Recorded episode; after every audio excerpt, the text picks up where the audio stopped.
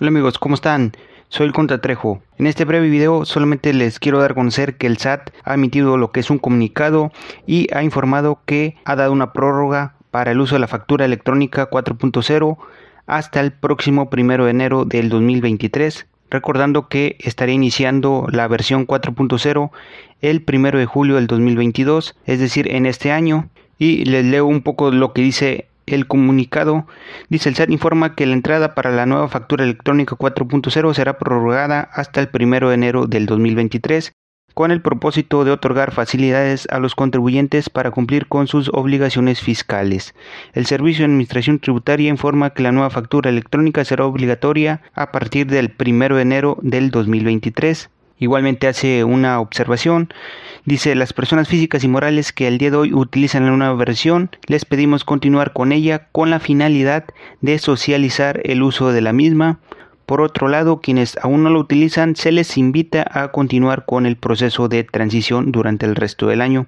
Es decir, aún podrán emitir facturas electrónicas desde la versión 3.0, pero igualmente se les recomienda iniciar con lo que es la nueva versión para ir afianzándose un poco más, ¿verdad? Y más abajo nos dice, es importante que el contribuyente conozca y mantenga actualizada en todo momento su información fiscal de la constancia de situación fiscal.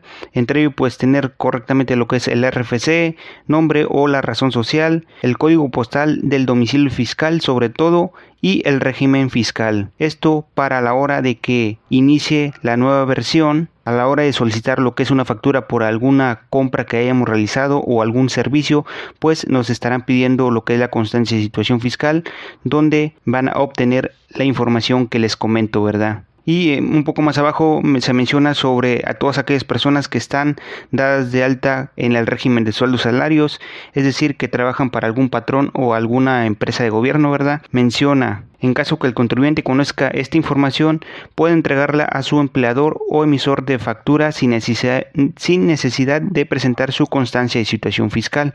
Es decir, no sería obligatoria, al menos, ¿verdad? Simplemente hay que tener la información actualizada, ¿verdad?